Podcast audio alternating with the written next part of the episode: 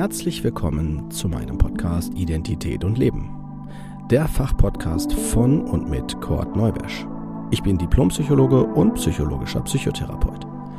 Dieser Podcast soll jeden ansprechen und dabei unterstützen, die eigene Identität anzuerkennen und die damit verbundene Autonomie zu leben. Wenn du dich jetzt fragst, was meint er damit, dann bist du genau hier richtig und ich empfehle dir, hör dir am besten die erste Folge an. Dort vermittle ich die wichtigsten Informationen und auch, was der Podcast will. Ich wünsche dir auf jeden Fall viel Spaß und viele tolle Eindrücke. Los geht's!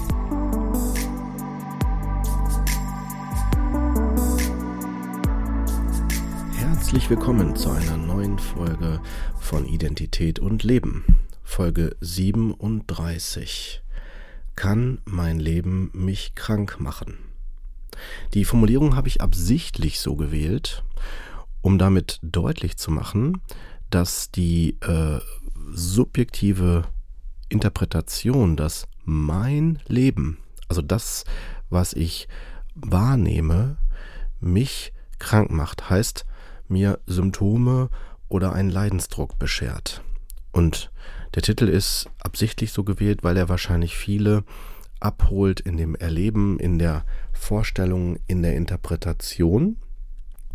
Und wenn wir aber genauer hinsehen, müssten wir uns fragen, was meint die Person mit Leben? Und die Folge, der Kreislauf des Lebens, der Lebenszyklus des Menschen, so heißt die Folge, also der Kreislauf des Lebens, also die Entwicklungsaufgaben, die wir durchnehmen, also durchmachen im, im Laufe unseres Lebens, sind erst einmal Herausforderungen. Herausforderungen für ein Wachstum. Und wenn ich mir klar mache, dass diese Herausforderungen natürlich auch Anstrengung bedeuten können, sowohl auch körperlich als auch psychisch auch natürlich beides gleichzeitig oder nur einer der Bereiche. Das ist ein, äh, eine ganz wichtige ähm, äh, Tatsache, die ich euch hiermit vermittle, weil sie gleichzeitig auch Quelle der Problematik ist. Warum? Weil stellen wir uns das Beispiel vor, dass jemand im Jugendalter oder auch kurz vor Rente ähm, an dem Punkt steht, wo er eine längere Zeit des Alltages, ne, Jugendliche in der Schule, wenn sie gegen Ende der Schulzeit kommen, oder äh, Leute kurz vor Rente, also Menschen kurz vor, Rente, vor Renteneintritt, ähm, ihre Berufslaufbahn beenden und dann halt den Alltag anders gestalten dann ist das erstmal eine Herausforderung. Wenn ich jetzt, ich gehe absichtlich erstmal in das Jugendsetting, wenn ich jetzt ähm, die, die aktuelle Phase liebe, also heißt äh, ich die Menschen, das Umfeld, alles, was das ausmacht, was meine Identität damit darstellt, plötzlich zu Ende sein soll, weil ich vielleicht ähm, aus der Schule dann in einen Beruf gehe oder ins Studium oder so, dann ist das natürlich eine deutliche Veränderung, ein tiefer Einschnitt in dem Alltag, diesen zu verändern. Und der bedeutet auch automatisch ein neues Umfeld und auch gleichzeitig eine neue Identität. Und ich weiß ja noch nicht, wie es werden wird und ob es besser ist. Und vor allen Dingen will ich ja auch das, was vielleicht gerade passiert, gar nicht verlassen. Und dadurch ist diese Entwicklungsaufgabe, die altersbedingt jetzt dazugehört, für mich etwas, was mich vor einer vielleicht erstmal Unsicherheit und diese Unsicherheit stellt, ne, und diese Unsicherheit ähm, mir bei mir dann Angst erzeugt oder ein, ein Druck oder eine, eine, ähm, ja, eine Verwirrung, ja, weil ich mich frage, schaffe ich das, kann ich das, will ich das und, und so weiter. Und dann hängt ja auch vieles noch davon ab, was ich an Informationen habe und Vorstellungen. Wenn ich keine Vorstellung von mir habe, wie es weitergehen soll und ich mich auch dagegen wehren will, dann wird natürlich mein emotionales und auch mein, mein Gedanken, mein Geda meine Gedankenebene sich sehr stark um diese Qualität drehen.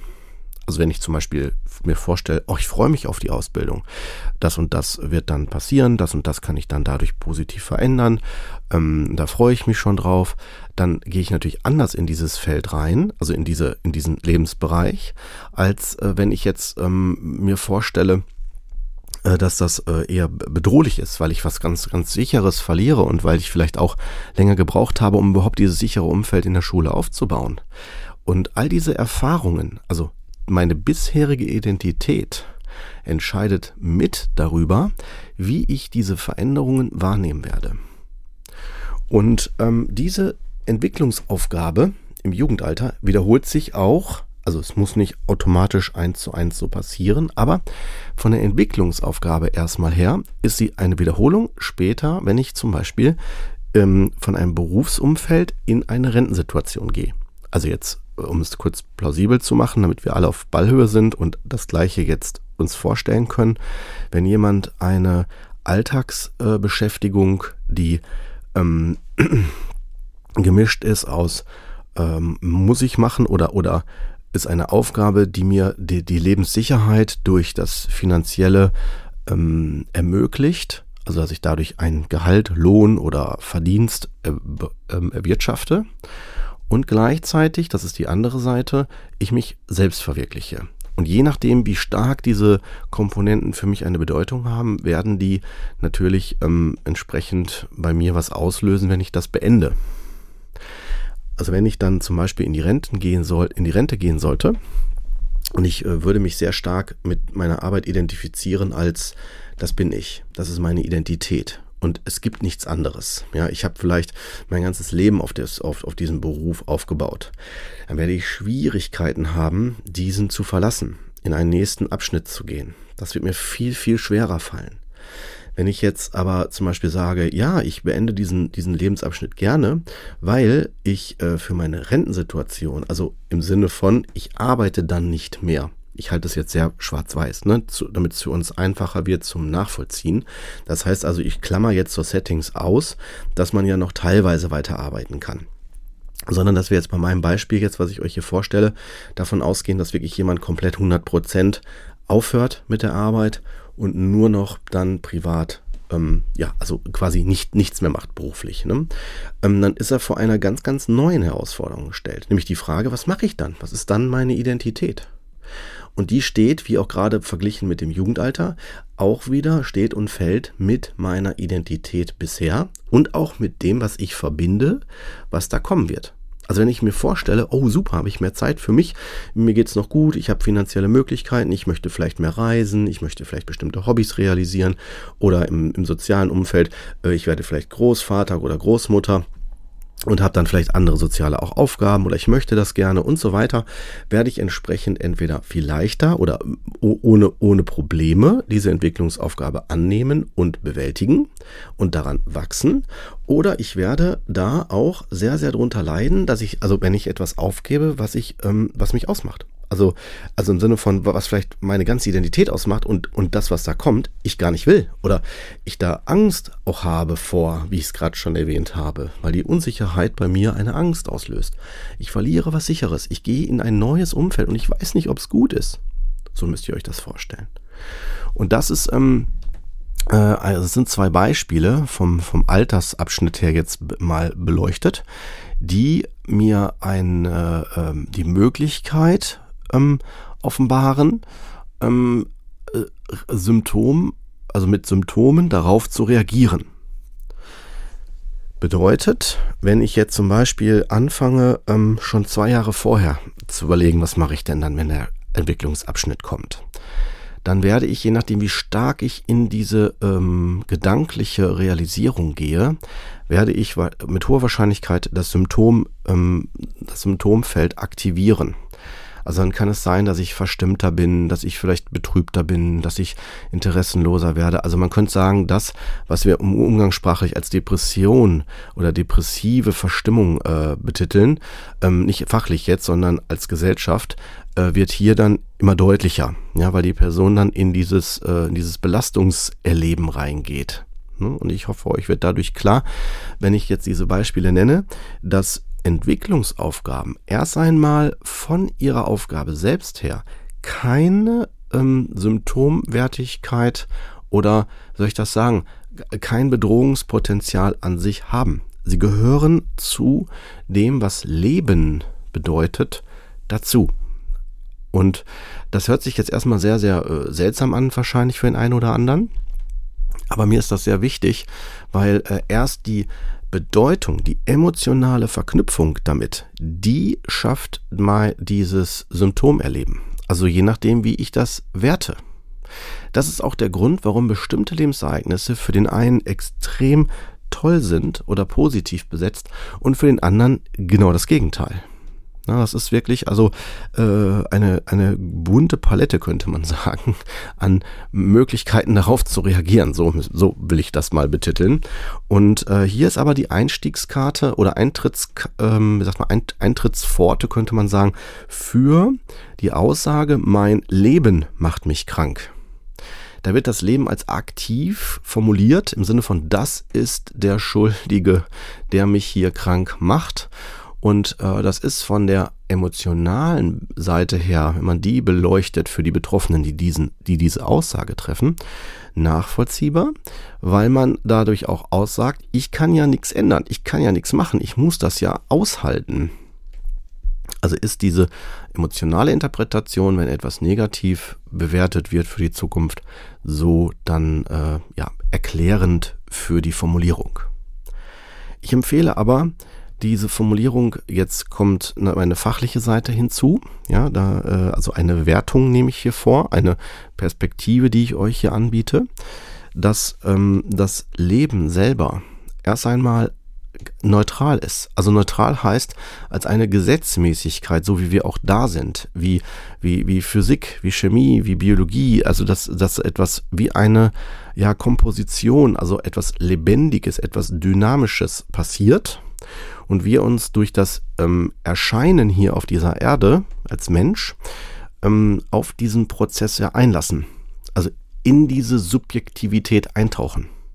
So ein bisschen wie, als wenn ich sage, ich möchte jetzt mit jemandem sprechen, der auf der anderen Seite der Erde ist und ich telefoniere mit dem.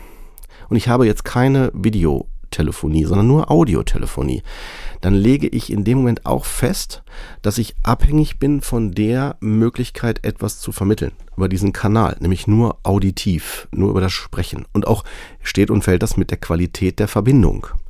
Und das sind Gesetzmäßigkeiten, die ich dann so akzeptiere. So ist das auch, wenn man so möchte, auch übertragen auf das Leben. Wir sind hier und haben damit, sind wir ein Teil dieses Prozesses. Und dazu gehört auch die äh, Lebens Aufgaben oder die, man könnte sagen, diese Entwicklungsaufgaben, die biologisch, chemisch, physikalisch, äh, psychisch, seelisch, je nachdem, wie man das interpretieren mag, also alles bedingt und uns damit auch auffordert, da diese Dynamik mitzugehen. Wir haben letztendlich auch keine andere Wahl. Die einzige Wahl, die wir, die wir haben, ist, wie wir diese Dinge äh, annehmen, wie wir sie bewerten, wie wir äh, mit diesen in Interaktion gehen. Ich hoffe, damit ist das so ein bisschen klar geworden, wie Entwicklungsaufgaben ähm, eine Symptomwertigkeit erzeugen können. Und äh, wenn diese Symptomwertigkeit, also zum Beispiel, wie ich gerade sagte, Ängste, äh, Leidensdruck, ähm, vielleicht auch grübeln und viel durchdenken und dass man dann weniger andere Dinge macht, dass man sich vielleicht zurückzieht und äh, ja und auch vielleicht mit Albträume reagiert. Und es gibt unterschiedlichste Phänomene.